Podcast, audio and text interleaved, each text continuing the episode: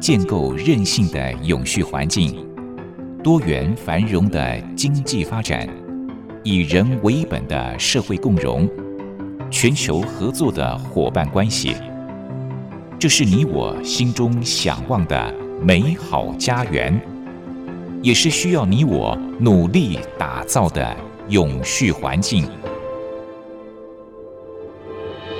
美丽台湾，永续家园。本节目由教育广播电台与台湾永续能源研究基金会共同制播。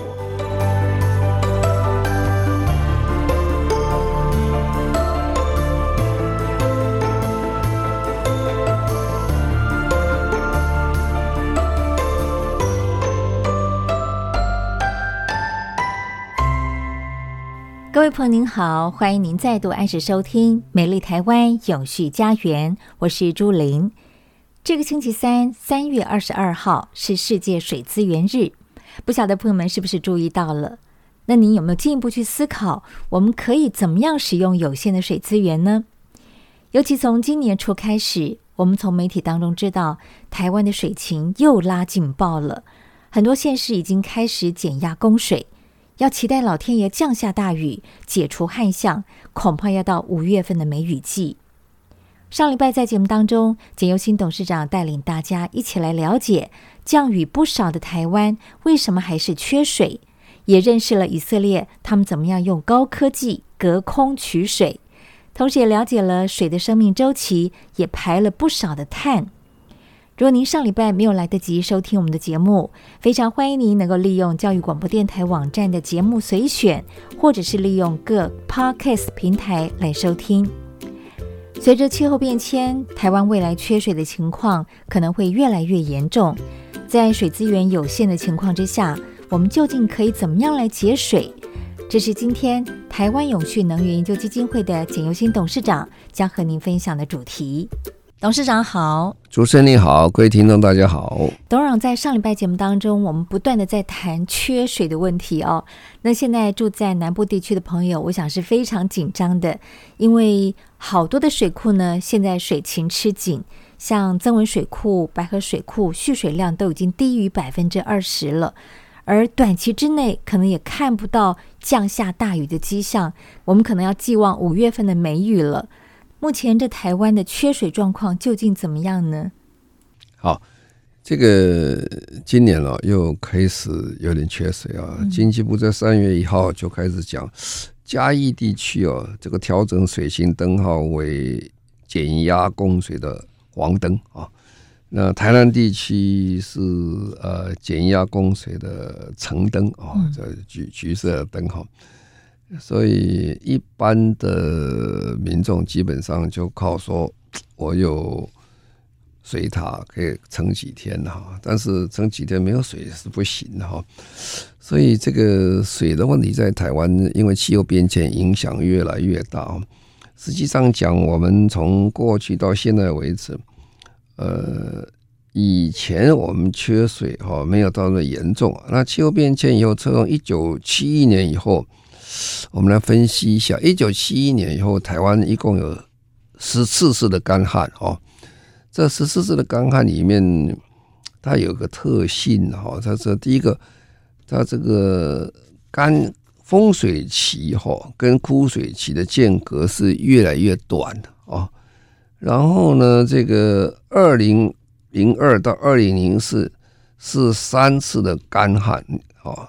然后，二零零二台北跟限水的时间达到五十四天，很长啊！如果各位还记得那个日子不好过，呃，一不小心啊，我们说不定这个民众开始讲话的。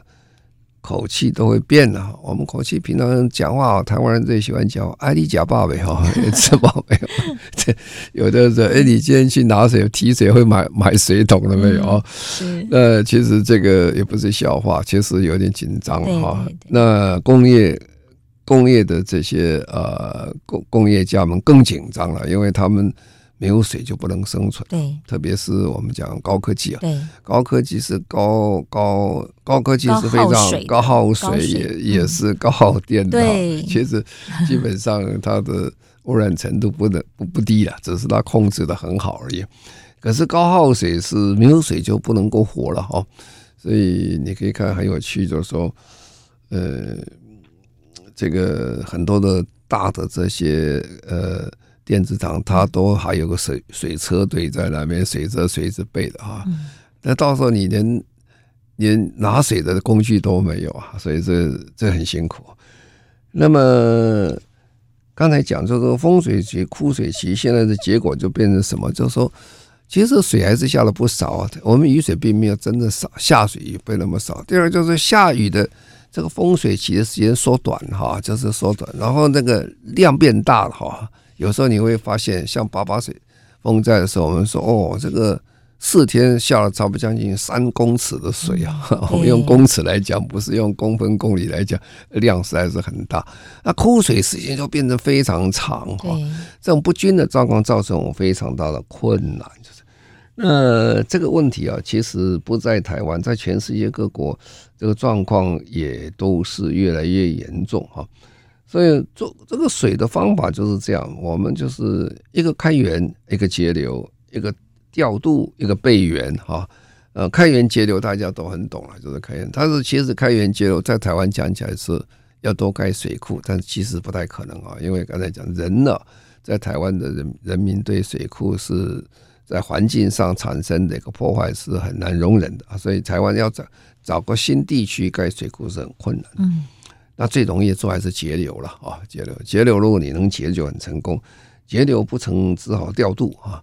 啊，调度的意思就是说，哎，其实在中国，你听到这个南水北送啊，其实台湾是北水南调啊，因为台湾的北部其实水分雨水是还蛮多的，而且经常都还有雨水，所以我们比较少听到说，呃，北部缺水很很很呃很严重啊，南部就不一定啊，南部其实在没有这个乌山头水库之前哈。其实，呃，江南平原其实不是很好做农作农作物的地方哦，它也是一下来很大的淹掉很多地方，又一下又没有水哈，这比较困难。那在桃园呢？为什么桃园的池塘灌溉是全世界非常有名哈？因为雨水丰富了，你随时可以水有下来。那如果坐飞机下来的时候，你看哦，一好像一镜子一片一片，这个很漂亮的，是啊，那个是我们在做，这是调度用啊。平常你留一点水的时候，接水下来，平常还可以再用。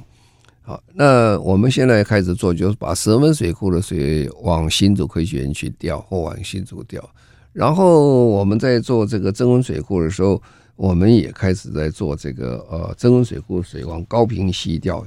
调给这个高屏地区人使用，因为增温水库基本上它的量还是很大哈，那它足够再提供下面这南部这几个县市的在使用。嗯，那这个这个都像现在都在进行当中，但是如果这个还是不行的时候，找找去找伏流水了哈，伏流水等地下水在地下跑的伏流水，还有地下水的开发，可是地下水开发就要变成很紧张的哈，因为。地下水本来在水在底下，它还可以支支撑着大地。如果你把这个地下水抽抽抽光了以后，就下陷，地层下陷啊。对，这个这个严重哈，这个在台湾，特别是在西部沿海，在云林附近是非常严重。你可以看到很多本来一楼的房子逐渐变成地下室了哈。哦，这个是很严重了。这样下去的话，这个呃整个地方的。人民的生命安全都会出问题啊！万一大水下来，这个这样都很惨的事情。还有我们的高铁也经过对这样的一个区域。高铁现在我们是很紧张的，因为高铁我们每个区域都在监测地下水跟它这个地层下陷的问题。这高铁容不住说这个整个突然之间下陷比较差的一个公公分数的时候会出车祸的，会问题很多啊！这就是台湾出的问题在这里。啊，那这些问题的产生，呃，现在其实政府都做了很多了哈，呃，但是说民众的这个节水还是一个最重要的事情。那有时候我们就去看了，那那别人看是怎么做法哈？那别人怎么做，我们就来看一下，就是说全世界最缺水的两个国家，一个叫做呃以色列啊，一个叫做新加坡哈。那新加坡它的这个。呃调度啦这些等等，老实讲，他们是做的真的是非常的成功了。那我在这里举几个例子来跟各位讲一下，你就晓得之后，呃，新加坡在做这工作的时候，他们怎么做法？首先呢，我们把这个水分成呃上水、中水、下水的概念啊。上水这个水哦，是经过自来水哦处理过的这些淡水啊，这个是很好的水啊，我们就可以喝的，这是很好。那中水呢，我们是讲是我们这个来自生活想使用过的哈啊，但是这些没有什么这些废弃物毒害的东西。然后呢，处理过还可以回来再使用，还有雨水啊等等的中水。那下水就不是，下水就比较麻烦了。下水这个是很脏的，出问题了，你不能喝也不能做，也会会产生很大的问题。所以我们要看，呃，你这个水源从什么地方来哈？那就看它中水、下水跟这个上水的问题。嗯，那为什么我们讲说新加坡是很好的例子？新加坡一九六五年建国之后啊，因为他是很不高兴的建国，呃，很不高兴的被建国了哈。因为新加坡本来是马来西亚联邦的呃一部分啊，后来因为处得不好的时候，他脱离的，他是被赶出去的，他不是说他新加坡要独立的，所以被赶出去了。所以当时跟新跟那个马来西亚在谈的时候就。很多要分家嘛，分产嘛。那分产当然，新加坡各位想一个岛嘛，是一个岛，没有什么大河嘛，也没有什么这个大山山谷可以水过来，泉水也没有，都是靠这个马来西亚过来的。哦，在当时他们签这个独立的时候还签了个约，他说，呃，马来西亚准备呃供给一百年的这个呃。水啊，河水这些等的水给新加坡，让他们有水还可以喝了哦，这是很人道的想法。不过呢，一百年哦，讲讲那个一百年讲是很有有时间，但是对一个长远治国的一个概念的一些人讲讲，一百年其实是很短的啊。所以这个李光耀先生啊，倒是很了不起，他就想到说，哇，一百年那不行啊，所以他建国第一天就开始想这个问题啊，哎。如果有一天呢、啊，他把我水卡掉光了，我不是就是投降了，我什么都没有，是吧？所以他们对这个水的问题就是非常非常重要哈。那怎么样解决这问题啊？等一下，我们再各位做个说明一下。是对，就像刚才董事长说的，一个国家要长治久安，水的问题一定要解决，这是很重要的。可是偏偏新加坡其实是一个缺水的国家，那么他们如何来解决这样的问题呢？我们休息一下，待会儿再请董事长继续来分享。美丽台湾永续家园，我们节目是在每周六早上十一点零五分播出。节目中所邀请的主讲人是台湾永续能源研究基金会的董事长，同时也是中华民国无任所大使的简尤新博士。那么今天我们是再度来关心联合国永续发展目标的第六项。那么我们还是把重点放在缺水问题的探讨上面。刚才董事长谈到了以色列跟新加坡是世界上两个非常缺水的国家哦，但是呢，他们都有些方法来解决这样的问题。呃，刚刚是谈到了新加坡，新加坡原来呢是依赖马来西亚供水给他们，但是李光耀上台之后呢，他就觉得这是一个必须要立刻解决的问题。那么他们怎么做呢？再请董事长继续来分享。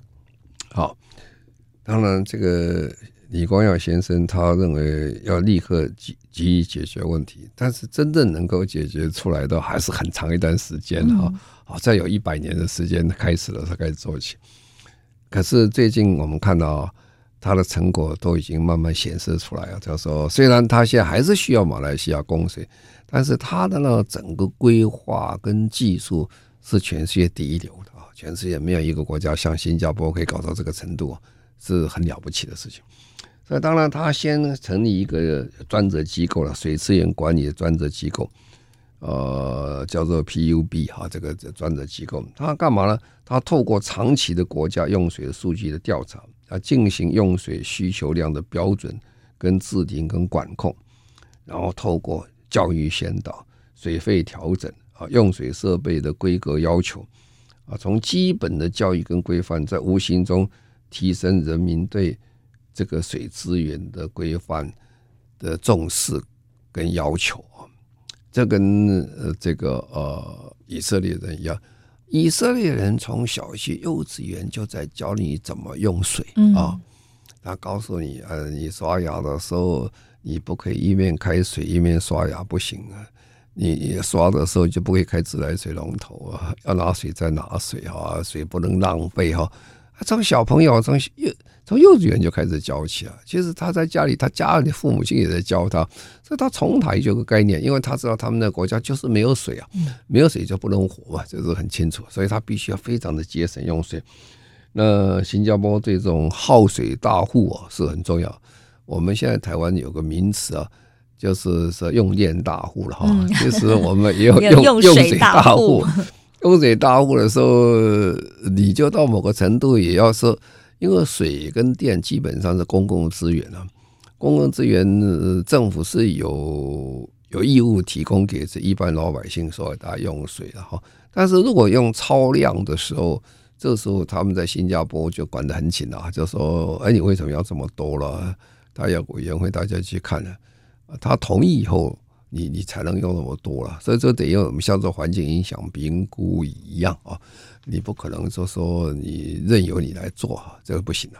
好，那在新加坡，它就有四个水龙头的计划，这个蛮有意思的。四个水龙头计划是什么呢？啊，第一个水龙头做什么？叫雨水收集啊，雨水收集啊，新加坡是一个岛了哈，那新加坡就。在这个岛，因为新加坡有个好处，在那个赤道上哦，它经常每天都有雨啊，有时候午后雷阵雨啊。我我去过新加坡，雨雷阵雨很大，所以它有雨水会下来。所以在新加坡就建设一个岛哦，我常常跟你讲，如果最简单的形容，但是是过度的形容，那新加坡就把整个岛做成一个脸盆，嗯啊，就是这个水啊，你就不要让它下来哦，流流流到海里面去啊。你就把它留下来啊！我们的台湾就问题在这里，我们台湾没有办法做个大脸盆哦，哦，因为我们台湾的雨实在是比新加坡还要大，一下子就从高山下来，那个时间很短嘛，山那么一下就冲下去。那新加坡没有那么高山哈，然后它的雨水比较比我们平均一点，不像我们的丰水期、枯水期这么严重。大家做了非常非常多的这些水库。啊，然后它有还有很多的这些雨水道等，它不会让雨水道水直接冲到海里面去啊。哦，它它有十七座水库啊，这个还有这饮水的设施做了非常多，所以雨水的收集效能是非常好。大概百分之六十五的新加坡的土地都有呃雨水收集的功能，这就我讲大脸盆的意思了。因为反正这个尽量。有一天我看他们会做到百分之百啊，因为新加坡人这个执行力非常强，这个慢慢会做上去啊。那第二个就中水回收了，中水回收了，那这个就是说，你家庭的用水用完以后就这样丢掉是很可惜了啊。中水把它回收以后，然后他就发展一套非常好的污水处理技术啊。污水处理技术好到什么程度了？好到他们这个水可以喝的啊。当然，开始的时候大家有点怕了。哎呀，这个是是家庭废水出来了，马桶水出来了。但是他们这个整个的处理跟卫生处理处理的非常的成功。对，开始的时候还是有把这些水池把它放到这个呃它的池塘里面去，再经过大自然的一些呃功用，让它它更你不会有这种感觉了啊。那第二个就是说直接给呃工工业上来使用啊，但是它这个技术已经发展到成功。他们发展一个品牌出来叫 New Water 啊，就是把 N E W New 啊加上 A T E R 变 New Water 变一个品牌出来啊。是这个水啊，所以我去参观那个工厂，参观那个污水处理厂的时候，呃，他接待你不是给你茶，他是给你一杯一杯水，这个水什么水？就是这个 New Water 啊，表示说他们很有自信啊，这个水很干净，没有问题，卫生也好，那处理的很好。这个电视新闻有报道过，对，他 真的就是把那杯水接出来之后，直接现场喝给你看。对对对，他不是喝给你看，他也请你喝。但是他们老师要很了不起，这做的非常好。那来做了海水淡化，还是不够嘛？就海水淡化。第三个水龙头海海水淡化，他做了三个了，做了三个。那他的长城的目标是希望海水淡化能够做到百分之三十。哈，海水淡化会产生一个蛮大的问题啊，这是什么问题？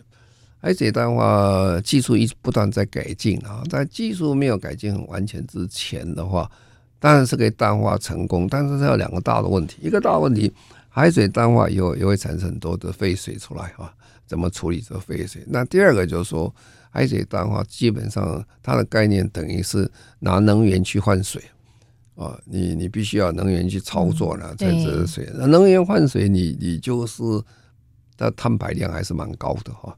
所以将来怎么继续降低这个碳排哈，然后废水怎么处理也是问题啊。那在台湾讲起来，我们现在也有开始做海水淡化，但是我们海水淡化基本上政府的的做法都是呃备源之用啊，紧急在使用。为什么？因为呃，第一个海水淡化的价钱很高啊，不是很便宜啊，非常的贵啊。呃，第二，它使用的能源也是很多了，碳排也是很多，所以海水淡化在台湾啊，说本岛啊，呃，用海水淡化做讲起来是是可行性比较不高了，经济面讲起来不是很合适啊。但是外岛如果没有办法，只好做用海水淡化，因为它呃根本连连曾文溪啊、浊水溪的溪都没有，不要说大河了哈，所以它也是困难。那最后他就只好继续进口这个淡水了哈。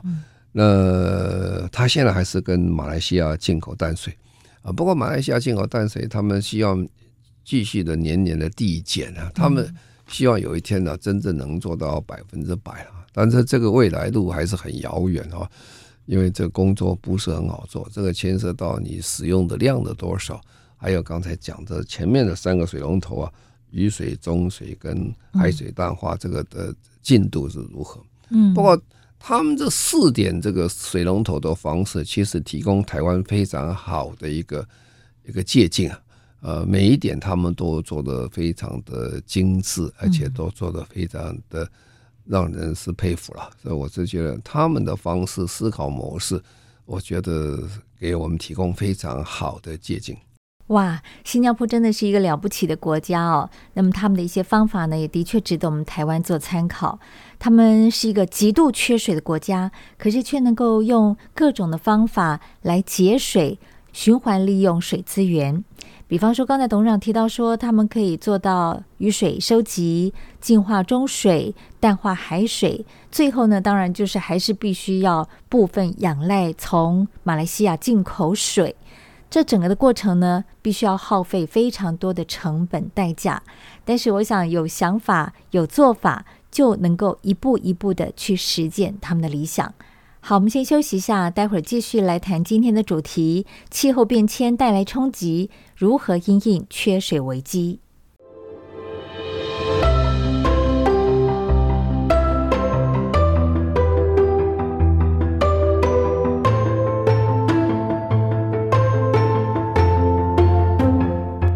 环境永续，企业永续，能源永续。您现在收听的节目是教育广播电台与台湾永续能源研究基金会共同制播的《美丽台湾永续家园》。美丽台湾永续家园，我们节目在每周六早上十一点零五分播出。节目中所邀请到的主讲人是台湾永续能源研究基金会的董事长，同时也是中华民国无任所大使的简尤新博士。那么今天我们是再度来关心联合国永续发展目标的第六项洁净水与卫生。那刚才董事长跟大家分享了新加坡他们怎么样来呃节水的方法哦，就是怎么样来用水的方法。有四个方法，第一个就是雨水收集，第二个是他们净化中水啊，让这些原本看起来是有些污染的水，经过处理之后呢，可以再入我们的口，或者是做其他更多的利用。那第三个方法就是海水淡化，第四个方法是依然从马来西亚进口干净的水。好，那他们究竟有哪些的做法是值得我们台湾来参考的呢？好。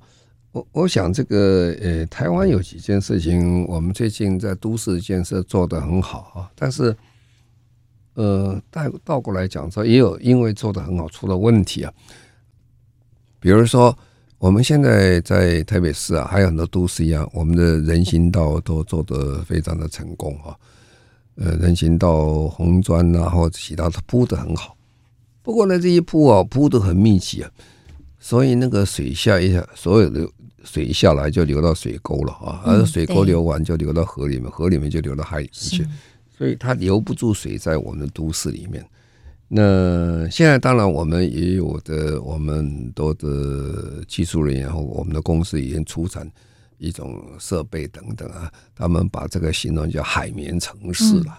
海绵城市的意思就是说，呃，你去看那个它的砖，它不就不是密闭所有的这个砖水水都不通的啊，它是都有洞，上面下的水可以经过洞流到地下去，在地下就可以。蓄水了啊，就蓄水。那蓄水可以进入地下水或其他状况。那它这个就它这叫海绵城市了哈。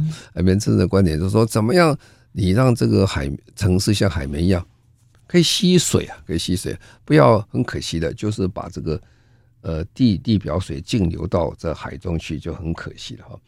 那在很多外国现在都有这种规定，然后我们也觉得。未来台湾也必须要这规定，就是说我们建筑物的屋顶啊，我们建筑屋顶其实台湾的建筑屋顶是不是很好看的？老实讲，你看看那个，我常常讲说到一零一去看了看这个台湾的屋顶的时候，我都希望外外国人带他去，到晚上去看比较好，不要到白天去看，白天上一个都是很多的这个铁皮屋了，对，加盖的铁皮屋顶，加盖铁皮屋啊。那现在呢？很多国家就规定啊，这种比较大型的房屋等等啊，上面都要把这个做雨水收集，等于中水收集，收集下来，如果有有院子的话，加院子的水就要从屋屋子的中水的水，然后去做浇花等等啊。那你不要看那个浇花这个问题，都是蛮严重的，地皮的这些浇等等。你在加州现在很多地方都禁止你浇花了，因为它太缺水了，水都已经都没，人都吃的不够了啊，所以你他要在外面。常常我们看到很多美国式的房子，外面绿绿啊绿色盎然，很漂亮，很漂亮啊。但是现在很多地方变成黄黄的，为什么没水啊？对啊，所以这个房子怎么样做中水的利用，收集这民生用用的水啊，还有民生用的有些是灰水等等这些。能够再回来再使用就很好啊！但是换叫都市里面的这些废水，如果能够再利用，是很多了。我们今天在大台北地区，我们很多的这些污水下到水了，其实是经过这个呃巴黎这个处理厂水处理厂，把它净化以后排到的海水里面，排到大海里面去。呃，其实未来这样这个水的这样是很可惜的哈。虽然那个地区是面积不是很够来去做这污水处理，将来要想办法。如果把都市的废水都能够回收的话，对台湾其实一个很大的一个帮忙啊。因为你都市的水废水从如果不要给人民使用的话，也可以工业上使用。因为工业上经过处理以后，它它比较不像人有心理上的感觉了哈。这个水还可以处理得非常干净。那再来就是节流了哈，节流就是我们在这个这是生活习惯的问题啊，等等了，还有个设备的问题了哈。我们现在台湾台湾这一点是做得很成功啊，这种感应式的水龙头啊，那两段式的马桶哈，那这个现在大概新的大概都是两段式的马桶，那个水的使用量差别是非常之大哦。那还有是无水的小便斗等等啊，现在变成建筑的一个常态了哈。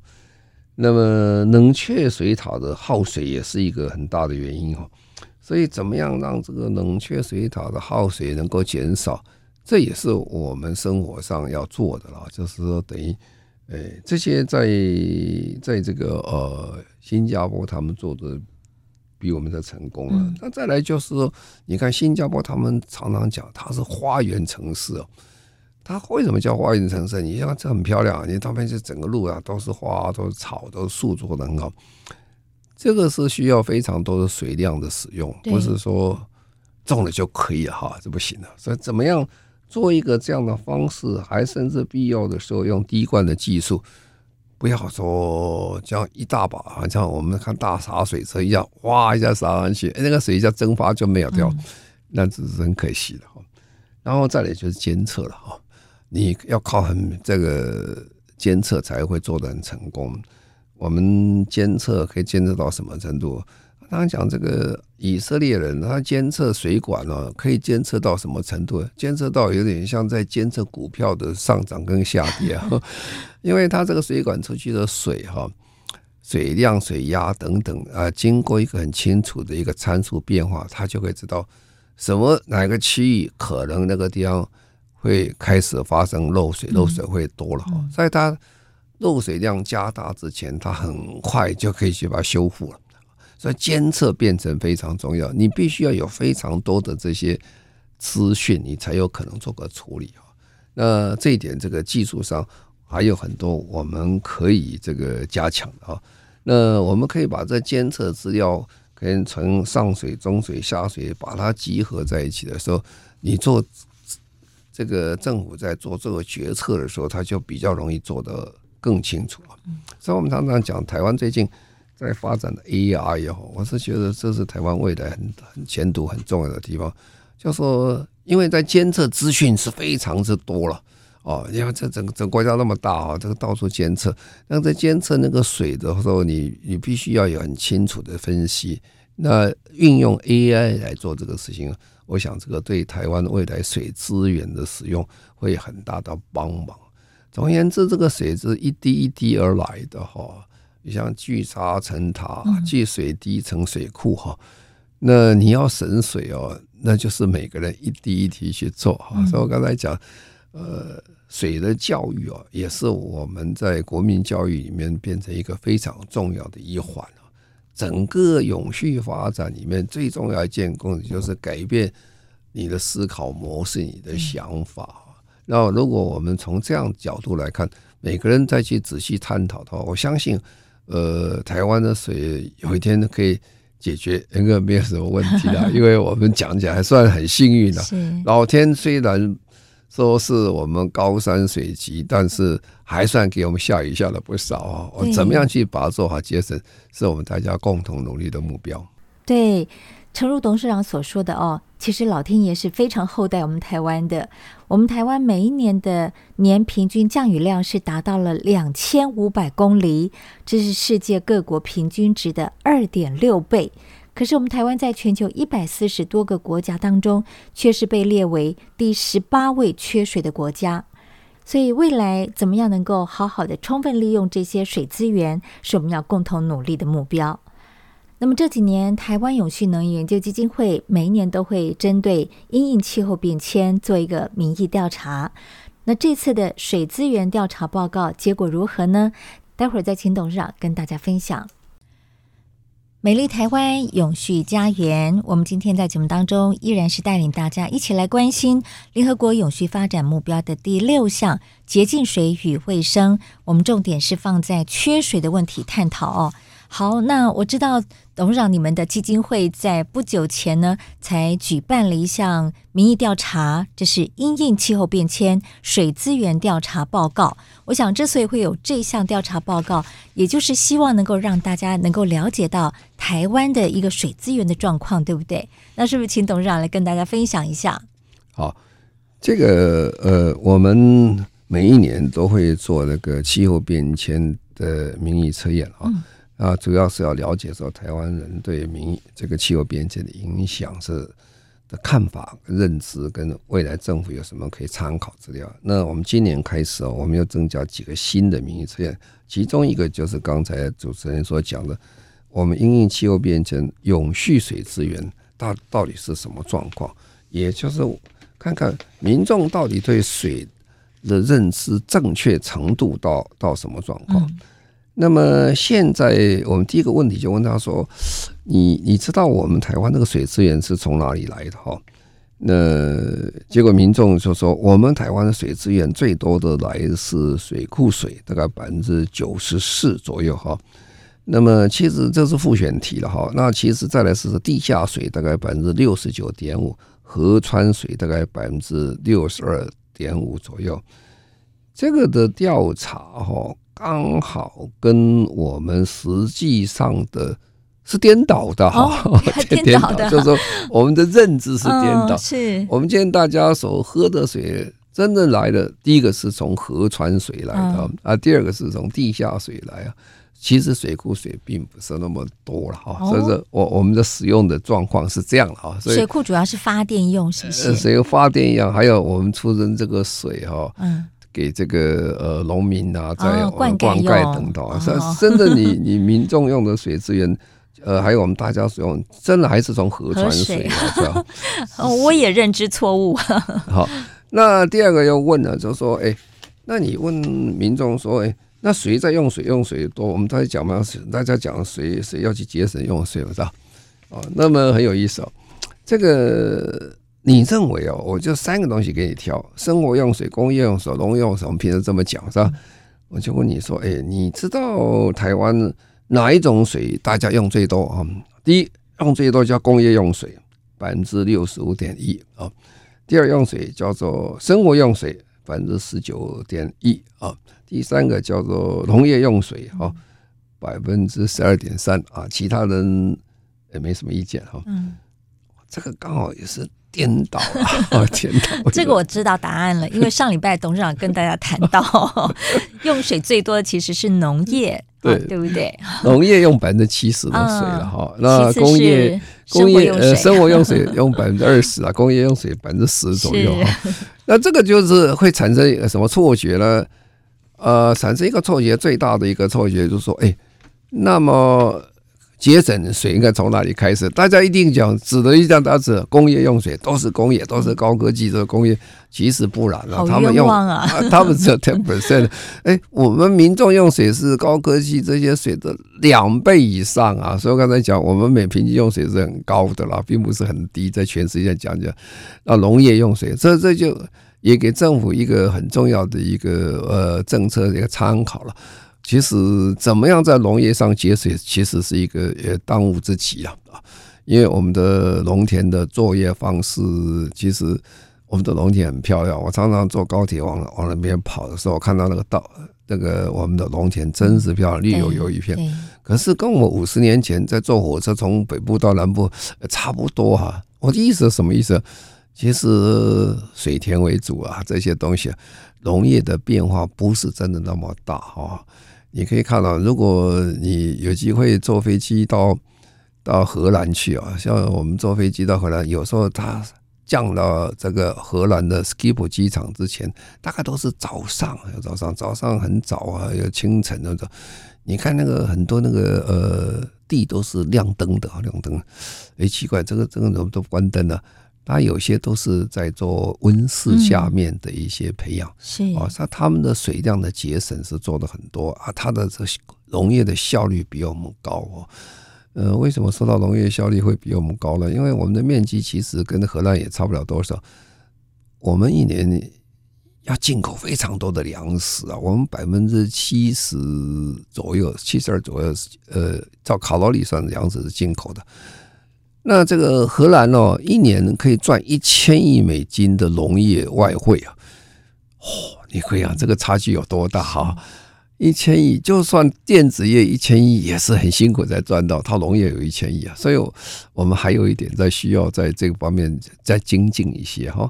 那工业其实真的讲一下台湾呢，节水做最成功其实是工业哈啊。不过呢，因为工业因为财大气粗，大家都觉得把都指着它。其实它，你知道，一个工业用水很多工厂，它的这个再生水使用都五六次、七八次以上的，它不断的在使用。有些已经做到像友达公司，它都已经见到零排放了，都都都没有水没有水出去啊。但是已经做到很极致、很困难了啊。那一般的百分之二十的民众还是很重要。百分之二十，如果大家大家如果省。整个差不多 ten percent 百分之十的水的话，那就是两 percent，两 percent 的工业就等于它工业用水可以多百分之二十出来啊。它现在才百分之十，你多多百分之二十，所以我们怎么样大家来节省水啊？我是觉得蛮重要。那现在又另另外问题就是说，你最近几年有没有居住的地方因为自来水停水和供水而影响你的生活的经验？哈，那大概是这样，都没有经验的。很好的啊，大概是百分之六十五啊，呃，一年一次停水以上大概是八哈，呃，两年停一次大概百分之五点七啊。呃，基本上啊、呃、还不错啊，但是后面有问题再问他一下，就开始呃问题现在稍微有一点严重起来，就问他说：“你最近几年缺水的情况发生次数是有增还是有减啊？”哎，他百分之二十四，就四分之一人认为哦，就是明显的增加了哈。那略微增加大概是百分之二十六啊，大概一半以上认为说哦，现在缺水的问题比较重了哈。那状况好转的下下降的大概百分之十一左右啊，所以现在一般的民众体认出来，就是说，呃，最近啊，这个缺水的问题是比较严重。这个大概也是跟就等于我们今年三月一号开始，这个已经政府宣布了，这个嘉义呃南部地区可能要要要就要控制，而且也要供水哈。那再来就是，严重的程度是不是有增加？刚才讲这有没有缺水？缺水还有严重不严重？严重的程度增加的哈，大概是明显增加百分之三十二了哦，这比例很高了哈。那穴位增加百分之二十八左右，所以加起来哦，增加了增加百分之六十一，下降百分之九点六。我想这个也是给政府跟民间大家一个很重要的参考资料，说大家的感觉说。不但是次数增加，严重程度也增加哈，这个时候是目前的状况是这样。那问到说你对自来水水质到底满不满意啊？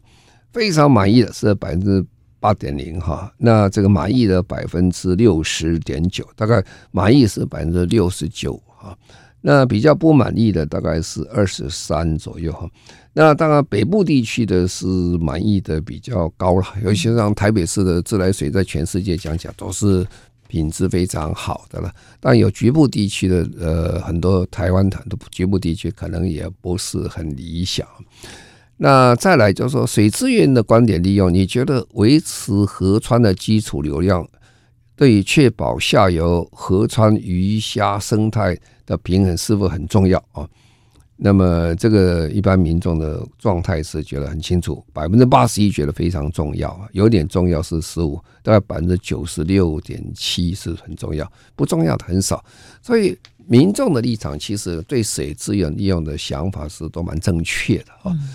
呃，因为时间关系，我就不再说明。不过整个讲起来啊，刚才得到这个结论是说，民众对水资源最近几年的关心程度比以前高很多起来。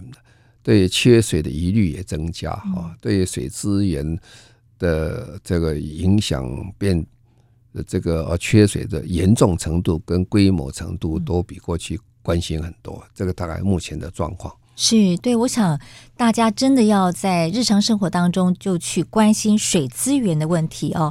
缺水可能不再是一个短期的现象哦，而会变成常态。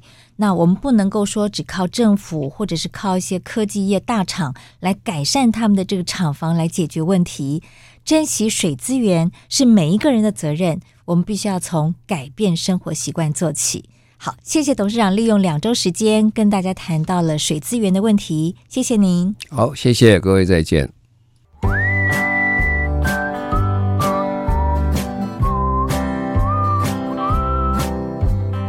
永续不是远在天边的口号，而是日常生活的实践。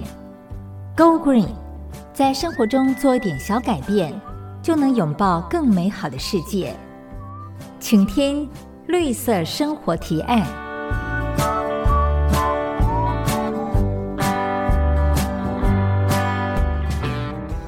今天是三月二十五号，也是三月份最后一个星期六了。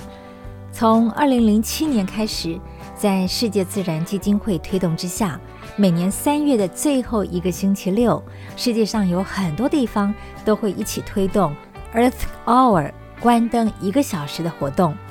晚上八点半，可以关上不必要的电灯，大家共同以行动来响应，善尽关怀全球气候变迁、人人尽力改变世界的决心。如果大家关心当今地球上所面临到的各种大大小小的紧急状态，就会知道，其实光是一年关灯一个小时，真的只是象征意义哦。可是所有的大事情都是由小事累积而来的。所以，如果我们在生活当中能够做一点小小的改变，就可以减缓眼前的一些危机。比方说，每天都更提早一点关灯，关上电子设备，早一点睡觉，不但是可以省电，而且早睡早起更健康哦。不晓得您一天都是睡几个小时哦？又是几点钟上床睡觉？说实话，现代人真的非常的忙碌，尤其是都会里面的上班族，下班回到家可能都已经是晚上七八点了，甚至是更晚。接下来呢，还要忙着处理家里的杂物，上床之前可能还要上网查看一下讯息。晚上十一二点睡觉，可能都还不算是太晚。可是呢，第二天一大早又要起床出门上班，长期下来可能就造成了睡眠不足，难免会越来越疲倦，也产生越来越多的文明病。科学家提醒，睡眠是维持生存的必要生理状态。可是根据调查，我们台湾近年来慢性失眠症的盛行率高达了百分之十点七，也就是说，十个人当中就有超过一个人是没有办法好好睡觉的。一天晚睡或者是睡眠不足，也许隔天还有机会弥补，可是长期睡眠不足的恶性循环，后果就非常严重了。医生提醒，睡眠不足对个人所造成的影响，有时候呢和酒驾会有点类似哦。自己可能没有什么太多的感觉，可是透过科学资料分析实证，睡眠不足的时候，个人状态会明显的变差，不光只是效率下降、失误率上升，长期打坏生理时钟，日夜颠倒、混乱之下呢，更可能会衍生体重增加、心血管疾病、情绪障碍等等的后果。另外，很多的研究显示，睡觉之前活动跟光线会影响到睡眠品质。现代人很习惯在睡觉之前划一下手机哦，可能是想要确认一下讯息，或者是看一看短影音，玩一个小游戏放松一下。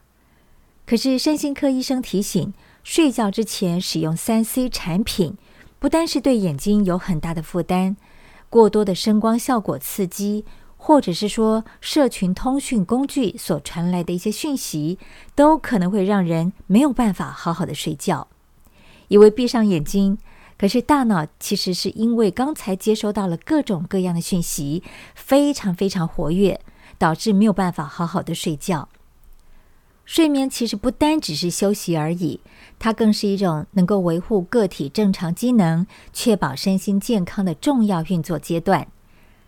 刚刚过去的三月十七号是国际睡眠医学界订定的世界睡眠日，而今年的睡眠日更是以“睡眠是健康的基础”作为主题，呼吁大家能够正视好好睡觉的重要性。关灯一小时，不光只是节省电力、降低碳排的地球环保行动。关灯以后要做什么呢？不妨好好睡觉。好好睡觉不单是省钱省电，还能够促进自身的健康。所以，不要只是今天晚上响应关灯一小时，实践绿色生活。不妨试一试，每天都提早一个小时关灯，放下手机，放下平板，好好睡一个觉吧。